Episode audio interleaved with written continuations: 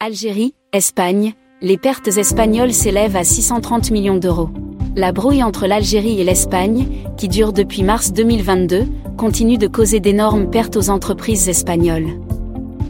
Selon les chiffres du ministère espagnol du Commerce, publiés sur son site internet, le manque à gagner dû au boycott des produits espagnols par Alger s'élève à quelques 630 millions d'euros, et ce, en seulement 5 mois. En effet, il suffit de faire un comparatif entre l'année 2021 et l'année 2022 pour comprendre que les exportations de l'Espagne vers l'Algérie ont sensiblement diminué. En 2021, entre juin et octobre, les Ibères ont facturé pour 784 millions d'euros aux Algériens.